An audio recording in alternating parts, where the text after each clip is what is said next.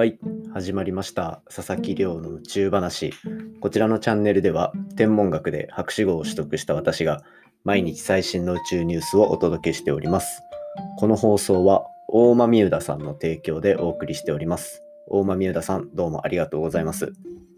この冒頭で読んでるスポンサー枠については、オンラインショップで販売しておりますので、天文やスペース、ベースで検索してみてください。ぜひよろしくお願いいたします。ということで、今日はですね、スペシャルゲストをお迎えして、えっと、放送をお届けしていきたいと思います。ブルーアビスの APAC ビジネスデベロップメントエグゼクティブの森さんです。よろしくお願いします。あよろしくお願いいたします。森と申します。はい。ヒロと呼んでください。ずっあとイギリスにいてヒロと呼ばれてるので。あ、承知しました。はい、じゃあ、ヒロで。じゃあ、簡単に自己紹介をお願いしてもいいですかね？はい。あのーちょっと略歴な話をするとですね、まあ、あのーはい。高校を実は行かずに、あのーデイトレーダーを3年して、その後地中海に渡りプロダイバーを3年して、その後はい。1年間世界一周をした挙句に英国で理論宇宙物理を勉強しましたと。ではい。しかも英あ大学ではなんと飛び級入学かつ首席卒業後に日本に戻ってきて、あの経営コンサルタントをやっている身でありまして実は在学中に世界初民間宇宙飛行士訓練施設ブルーアビスの立ち上げに携わらせていただいて、現在もアジアに戻ってからもあの幹部として活動させていただきまして、本日はそのあの話をさせていただきに来ました。森と申します。あげです。よろしくお願いします。はい、よろしくお願いします。そうですね、こう今もう略歴だけでかなりすごい方っていうのは分かったと思うんですけど、今日はまあこういろいろまあ今までご経験ある中で、今日1回目はですね、まずその立ち上立ち上げから参加しているブルーアビスについて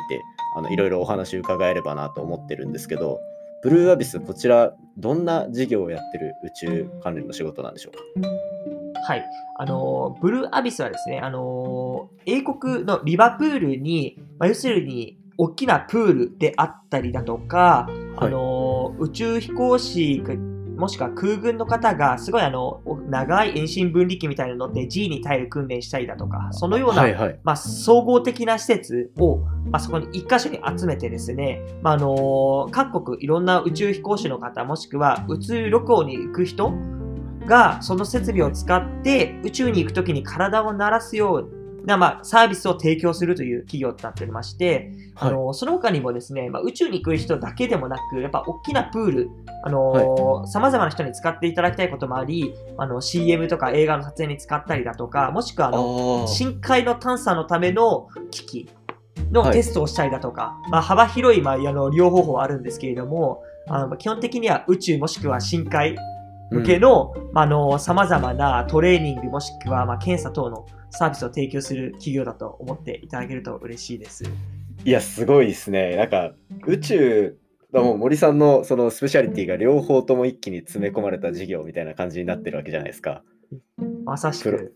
プロダイバーもやられて、で、うん宇宙の研究も大学で C っていうところで、うんで、これってやっぱそのでっかいプールでそもそもその宇宙空間の訓練ができるっていうのは、なんかその宇宙空間を再現しやすいっていうのがあるんですかね、プールの中では。はい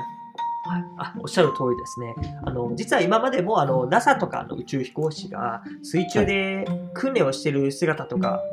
テレビとかでご覧になった方もいると思うんですけれども、あのまあ、宇宙に出て宇宙宇宙ステーションの周りとかと、まあ、ぷかぷか人が浮いてしまって重力を感じない、まあ、微重力と言われる状態になっていますと。でそれが実は水中だと浮力が重力を打ち消して同じく、まあ、お自分の体重重さを感じない状態を、まあ、同じようにシミュレーションできるわけなんですよね。はい。それを長時間維持できるのが、あの、まあ、様々な、なんでしょうね、飛行機落ちてる間、浮いてる状態を保てる等々ありますけれども、やっぱり長時間、そういうような状況、宇宙にいるような状況をシミュレーションできるところっていうのは結構水中ぐらいしか実はなくてですね。そういう面だと、やはり水中、あの、大きな水中の空間、管理下に置かれた水中の空間を持ってるということは、宇宙に行くためには結構必要な設備であったりするんですよ。か確かにそうですね。うんそそれすごいな。プールの中は、じゃあもう結構、泳ぎが得意な人の方が宇宙空間得意だったりするみたいなこともあるんですかね。ああ、それは案外、まあ、あのダイビングもやってるんですけれども、泳ぐのと、まあ、沈むというか、水中にいてバランスを整えるって結構案外違うなって思います。なあ、ので、本当ですか？泳げない金槌の人でも、案外センスのいいスキューバダイバーになったりするんですね。で、いいスキューバダイバーは、いい宇宙飛行士、とかまあ、宇宙飛行士の中でもいい宇宙遊泳士にはなれるかなっていうのは体感感じますね。ああ、なるほどなんですね。うんだからあれなんですか、あの、なんか宇宙飛行士の募集要項の中にも、あの、なんか、水泳の要項って確か前入っていたと思うんですけど、そこが関連してるんですかね？実はあの水泳はですね、あのー今までは地球に戻ってくるとき大気圏を突入して、まあ、大はい抵海に落ちるんですよね。で、はいはい海に落ちた後に浮いていられるかとか、あのまあ、あの水慣れしてるかってそういう面で、まあ、水泳だったり立ち泳ぎの基準を今まで設けていたんです、ね。なるほど、なるほど。はい。うんあ、それでなんですちょっね。と用途が違うんです。はい。なるほど、なるほど紛らわしいですけど、はい。実は違うんです。はい、そうなんです。ね。はい。でじゃあですよでもなんか水の中で宇宙を再現できるっていうのはすごいなんかロマンチックというか逆に宇宙を身近に感じれる気がするんですけど、うんうん個人的にいやは。おっしゃる通りですね。例えばですね、あの僕のまあ個人的な経験なんですけど、ナイトダイブって言って夜にダイビングするっていう時があるんですよね。で、そういう時に、例えば、あの光るイカとか夜光虫とかいる時とかもあるんですよ。そういうのだけしか、まあ、夜潜ると光がなくて見えないので、まさしく宇宙にいるような感覚にあ、入れるんですよね。本当に。すごい。うんうんうんそういう面も考えてですね、例えば水中であの光の音がコントロールすれば、最悪宇宙まで行きたくない人は、はい宇宙にいる感覚を、まあ、VR を使ってでもいいですし、まあもしくはもうこのす水あの水槽全体をちょっとお金かかるかもしれないですけれども、うんまあ、あのなカバーで覆って、星のような、まあ、ライトをつけて、まあ、一定時間いるようなサービスを売るとか、そういうことはもう民間なので、あのできるということで考えても実はいます。ええ面白い。だからエンターテインメントとしてのて空間の提供みたいなのができるってことですよね。おっしゃる通りですね。あはいめっちゃ面白いな。うんうんうんなんかそのすごい面白そうな話はすごいわかるんですけど、じゃあ実際にそのなんか今まで多分あんまりなかったわけじゃないですか。その民間で宇宙飛行士を訓練させるみたいなところって。初ですね。はいそうですよね。うんやっぱ初、それって実際こうどういうところを狙ってるのかというか NASA とこう協力してやっていったりするものなんですか？はい、あの、NASA も代表的な、まあ、顧客候補となっておりまして、あの、なぜやろうかと思ったというのは、まあ、やはりまあビジョンもありまして、最近やっぱりもう、まあ、10年、20年前から、まあ、民間企業が、あのある程度の人数、まあ、宇宙飛行士ですか、今は職業宇宙飛行士を、まあ、はい宇宙ステーションに送る、月に送ると。そうなってきたときに、今の、あ今のところも結局、あの、水槽で訓練を長期間やってるわけですよね。でもまだ人数が少ないと。で、はい。課題感としては、そういう施設の稼働率がそれぞれが低いんですよね。ロシアはロシア、日本は日本、日本の実は壊れちゃってるんですけど、あとヨーロッパ、あとアメリカもあるって、それぞれはあの一応最低限の広さはあの宇宙あのスペースステーションのレプリカを入れる分の容あの容量は持っていかなきゃいけなく、かつそこまで使わなくても、一個ずつやっぱ国防っていう面もありまして、情報を逃したくないから、それぞれ持っていたと。稼働率が低いから、メンテナンスコストも高い。ですし、うん。これから人が増えてきたら、今までの既存施設でも足りない。っていう課題。まあ、両方向でまあか課題がある中で、あのー今後まあ民間企業がロケットも作って、ただお金だけ NASA とかが払って人を運ぶまでやっちゃうんであれば、どっか別に国関係なしに大きめな、もっとより設備の良くて、汎用性の高い、まあ、宇宙飛行士訓練でも使える設備を作って、アメリカだろうとロシアだとヨーロッパだろうと日本の宇宙飛行士、もしくは宇宙旅行者にサービスを提供すれば、回転率が上がるので、はい。準備のためのコストも落ちるっていうビジネスできるじゃないかって思い始めて、この立ち上げメンバーで実際にあの、まあ、ビジョンをかけて、まあ、あとあの出資してもらいながら進めてきたっていう、実は流れがあるんですよ。ビジョンドリブンなんですね。確かに。うん。なんかはい。宇宙ビジネスって結構そういうところあるってなんかいくつか聞いたりするんですけどやっぱりうんこう夢のある分野じゃないですか。そこをこうどう実現するかっていうところはかなりこうロマンがあるというか仕事やっててすごい楽しそうなイメージがやっぱありますね楽しいです。課題はたっぷりです。特に式とか。うん皆さんおっしゃってますよね。ロケット作る方も衛星作る方も、うん説得は難しいですし、一番スパンがもちろん長いんですよね。ブルーアビスはい5年前に立ち法人化して、今やっと基礎工事ぐらいまで行って、いろんなあの建築するためのパートナーとか見つかったり、場所見つかったりとか、ちょうど今トレンドとしては、やはりいはいようやくですよね。5年前はまだ見えなかったんですけど、思ったより早くスペース X がもう人、宇宙飛行士を ISS に送り始めちゃったから、むしろ最近は思ったより早めに加速してるから、まあ、急いで対応しようとしたりとか、うん結構思ったよりいい雰囲気になってきてます。確かに。あのじゃあ今うん。宇宙飛行士の方がたくさんスペース X に乗ってうん。行ってるのは追い風になってるわけですね。追い風ですね。まさか、あの今まで3人ずつソユーズが送っているところを、まあまあ、マックス7人ずつ送れる、まあ、ロケットにスペース X のファルコン9変わりましたし、今なんか一時的に11人とか行っちゃってますし、はい。どんどん増えていくと考えると、訓練するためのキャパシティも必要になってきたら、確かにぜひとも。言われるようになるそうですよねいや、それすごいロマンあるな。で実際にこいやいや、ありがとうございます。うでっかいプール建設するのにもやっぱなかなか大変だと思って。でさっきもなんか、うん。あの建築担当の方が見つかったりとかって今実際に作ってる段階だと思うんですけど、うん。実際にこうこの先のビジョンというかどれぐらいで実用まで持っていきたいなっていうようなところってあったりするんですか？あの当初コロナ前のあの目標ではあの2023年の、まあ、半ばぐらいから2024年の頭ぐらいまでに全体作り終える予定だったんですけど、そのコロナ禍はい。でイギリス結構今、日本よりもロックダウンの影響が強くて、やっぱあの原発仕事がもう1年半ぐらい滞ってしまって、ちょっとその分1年ぐらい遅れてしまう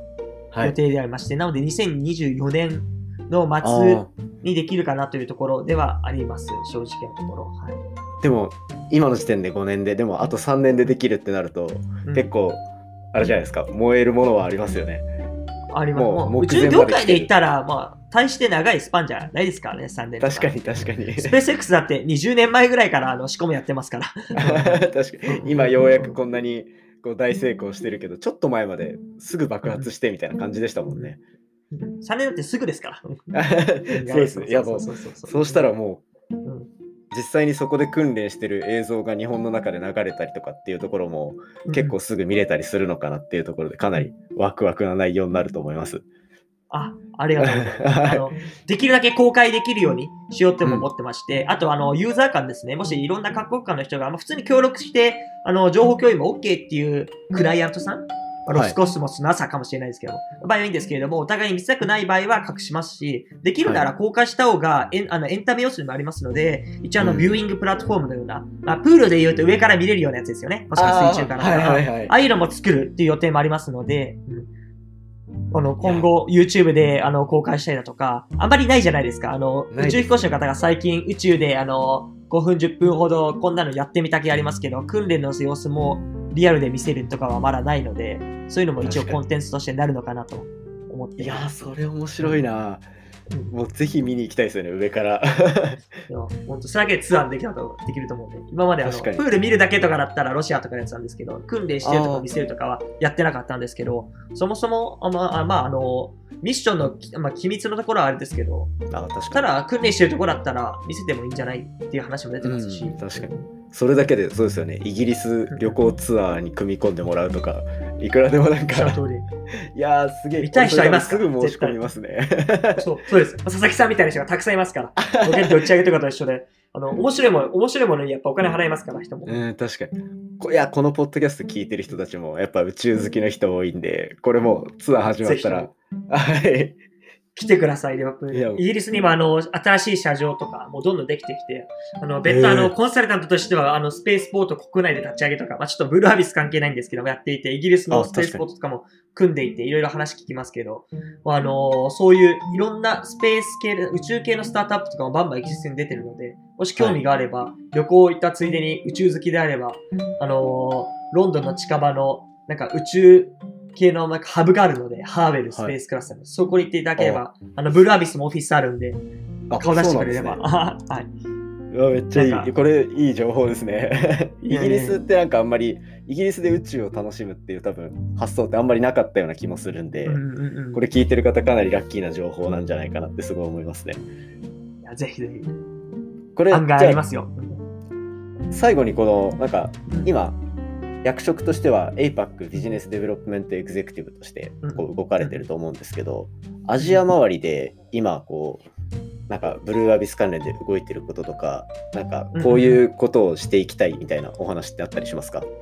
あ、そうですね。僕の役割って全然話してなかったです。そうですね。あのまあ、まだあの立ち上げの時はやっぱりビジョンとかこういう、まあ、全体のところを一緒に走り回って CEO、CTO とともに、あのまあ、構想を作って施設は全部イギリスにしかまだないので、まあ、次の構想としては、まあ、ドバイに作るだとかあの、はい。ヒューストンのにも作るとか。でその先で日本でも作るかもみたいな。人があの顧客の見込みがないとはあちょっとお金かかってるので作れないので次のフェーズぐらいじゃないと日本には施設作られないんですけどでもなぜ私がまあ日本に戻ってきてアジア周りの統括やってるかというとですね、まあ、基本的には顧客開拓、もしくはロビーングという役割ですね。スペース X とかブルーオリジンが政府に向かって民間にロケットを打ち上げさせてくれと言ってるような感じで政府に訴えかけるという仕事を実はやってまして、はい私、2019年4月に実は日本に戻ってきたんですね。あ、そうですね。やってました。ちょうど2年前ぐらいですね。はい。で、それからですね、結構あの、JAXA とか、あの、はいまあ、あの、個人名で出しちゃうと若田宇宙飛行士とか、理事長の方とかに、あの、しばらく、まあ、よ要は今年になって宇宙飛行士の募集開始しましたけど、あのそうですね。もう世代的にもう若手がいないから入れた方がいいですよってやったりとか、頻繁に募集してくれよみたいな話を実はしていたりして、結構最近のニュースで5年ごとにあの、はい採用するっていう公式発表したりだとか、あと民間と組むっていう発表したりだとか、あと13年ぶりに実際募集開始したりだとか、ああいうことを起きるような、まあ、あの活動をしてはいました。えそれがメインでした。今回の宇宙飛行士の募集は森さんのおかげと言っても過言ではないですね。